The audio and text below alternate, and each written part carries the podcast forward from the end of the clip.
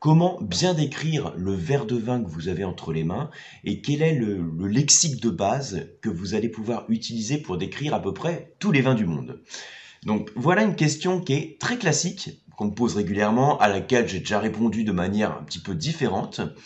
Et je souhaitais ici, hein, dans cette nouvelle leçon, vous montrer un, un petit récapitulatif qui soit le plus court et efficace possible pour vous donner un vocabulaire de base que vous puissiez utiliser pour décrire facilement les vins que vous dégustez. Alors, si vous êtes débutant, vous allez voir quelques mots-clés hein, que vous connaissez peut-être pas, euh, qui vont vous permettre... Euh, alors, quand je dis facilement, c'est à partir des sensations que vous avez en bouche ou au nez. Donc, qui vont vous permettre de mettre des mots bien euh, définis sur les sensations que vous apporte le vin. Et si vous avez déjà un niveau avancé dans la dégustation, et eh ben vous allez voir ce petit récapitulatif. J'espère qu'il vous sera utile pour vraiment bien structurer en fait les termes, la terminologie qui est utilisée pour la dégustation du vin. Comme pratiquement à chaque fois sur ces vidéos, je vais utiliser des petits schémas que je fais à la main pour, euh, pour vous aider à comprendre ce que, ce que je souhaite vous expliquer. Comme toujours, ces schémas, vous pouvez les télécharger en mode infographie propre dans le kit du dégustateur qui est le lien qui est sous la vidéo. Plutôt que de vous partager ici une liste de mots avec une définition précise hein, pour chaque terme comme on a sur les lexiques classiques, ce que je voudrais vous donner ici c'est quelque chose qui est plus structuré pour vous montrer la logique qu'il y a dans chacun des termes à utiliser. Donc ce qu'on va faire c'est qu'on va raisonner en termes de dégustation, donc quand j'ai le verre de vin entre les mains, quels sont les axes d'analyse du vin? Donc ce sont des choses hein, dont je parle régulièrement, mais je vais vous le rappeler en quelques secondes ici. Et à partir de ces axes d'analyse, vous verrez les termes que vous pouvez utiliser.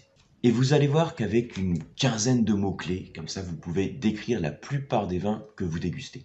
Ce que je souhaite faire aussi dans le vocabulaire que je vais vous transmettre, c'est pas vous donner euh, deux mots. Par exemple, je vais pas vous dire acidité élevée où ce serait donc un qualificatif qu'on met sur l'acidité.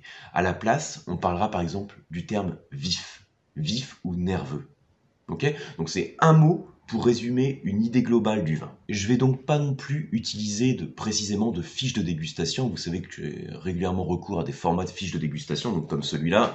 Donc ici vous avez un format classique hein, avec la structure de la fiche en œil, nez, bouche. Donc ça c'est en particulier le schéma que je vous montre dans mon livre, mais il y a plein de formats différents, des formats différents en fonction aussi des, des formations. Ici on va oublier la fiche de dégustation et on va avoir juste une terminologie bien définie.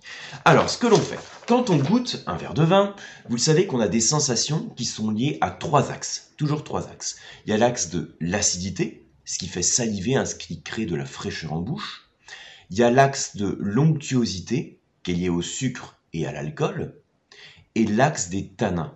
Donc, je vous rappelle, hein, les tanins, c'est la substance que l'on va retrouver dans les vins rouges et qui a la propriété d'assécher la bouche. Donc moi, régulièrement, j'utilise ce petit profil gustatif. Alors pour l'instant, oubliez les termes, hein, je vais en parler juste après des termes. Là, je vous montre juste les trois axes, donc l'acidité, euh, les tanins et l'onctuosité. Et tous les vins du monde, vous savez, on peut les représenter sur ce profil à trois axes qui nous permet en fait de qualifier le style dominant du vin. Et au-delà de ces trois axes, sur le schéma, j'ai rajouté un autre axe, un quatrième axe qui va vers le bas, entre l'axe des tanins et celui de l'onctuosité, qui est l'axe du corps. Alors qu'est-ce que c'est que le corps? C'est l'impression de volume en bouche, de puissance du vin, d'intensité du vin en bouche.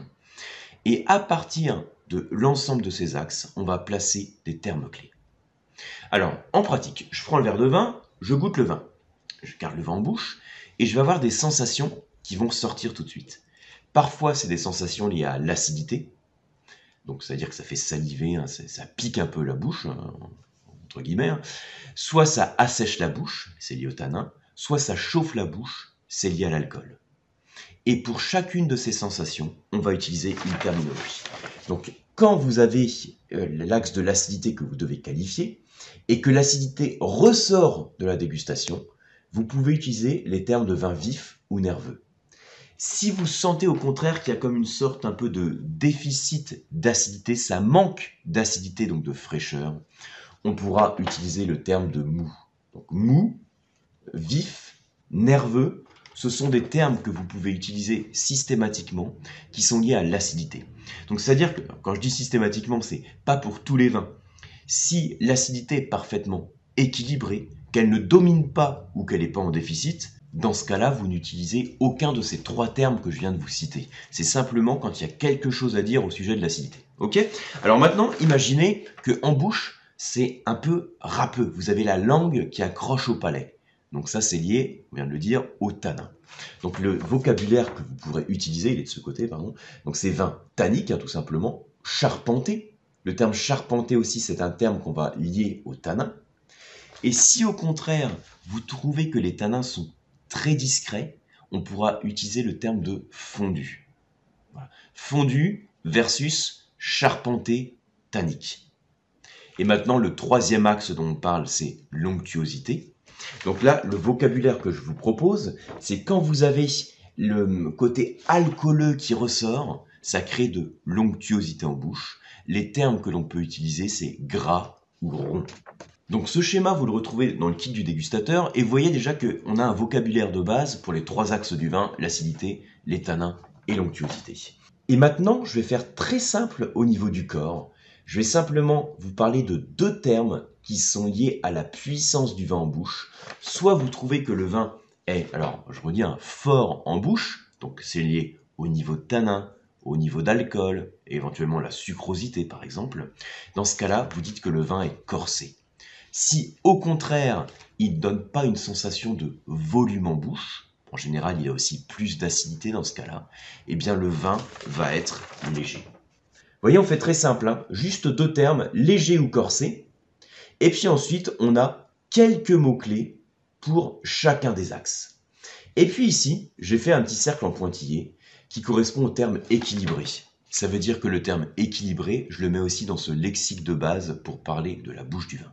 Donc à ce niveau-là, on a parlé des sensations gustatives et c'est les principales qui sont données au moment où on donne quelques mots-clés sur un vin. Néanmoins, il ne faut pas que ce soit les seules sensations parce qu'on rate certaines étapes de la dégustation. Donc on ne parle pas de l'œil, mais ici la robe du vin, je la laisse de côté pour le lexique de base. Mais on ne parle pas non plus du nez. Et là, c'est un peu dommage, parce que l'analyse olfactive du vin, ça fait partie des étapes clés dans la dégustation. Analyse olfactive et gustative. Donc ce schéma que je vous montre ici, il, a, il est lié à l'analyse gustative, hein, c'est la bouche, c'est ce que j'ai ici, c'est la bouche du vin. Mais il faut aussi qu'on ait quelques mots-clés pour décrire le nez du vin. Et là aussi, on va faire très simple. Je dis, hein, le but, c'est d'avoir un lexique de base. Donc, je sens mon verre de vin.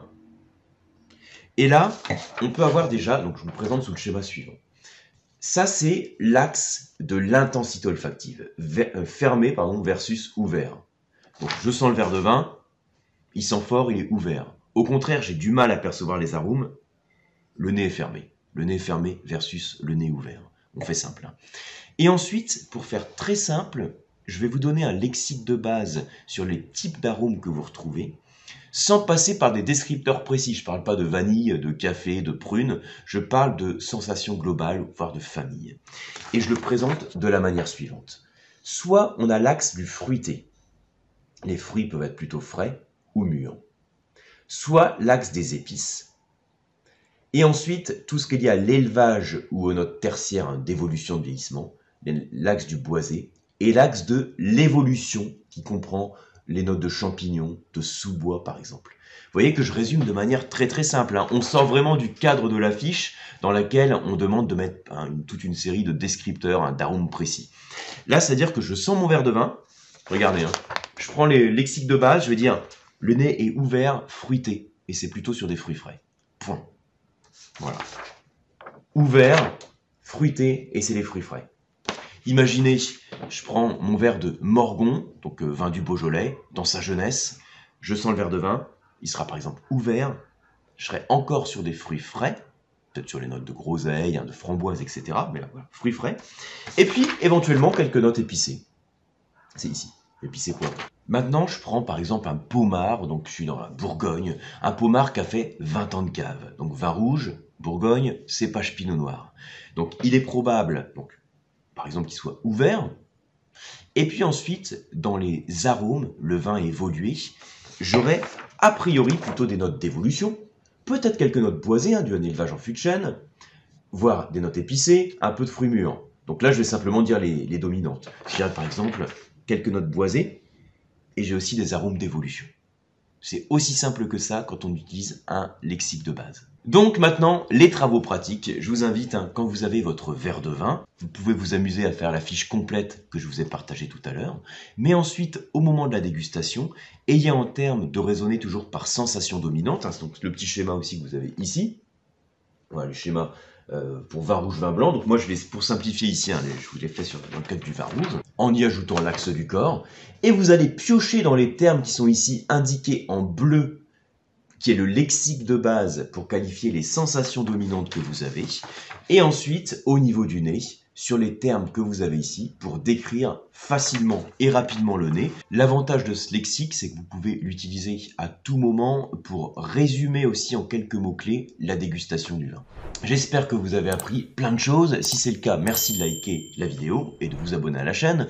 Je vous rappelle qu'il y a beaucoup des schémas que je partage ici que vous pouvez retrouver dans mon livre Le vin pas à pain qui est sorti aux éditions Ellipse dont je parle régulièrement sur la chaîne depuis qu'il est sorti.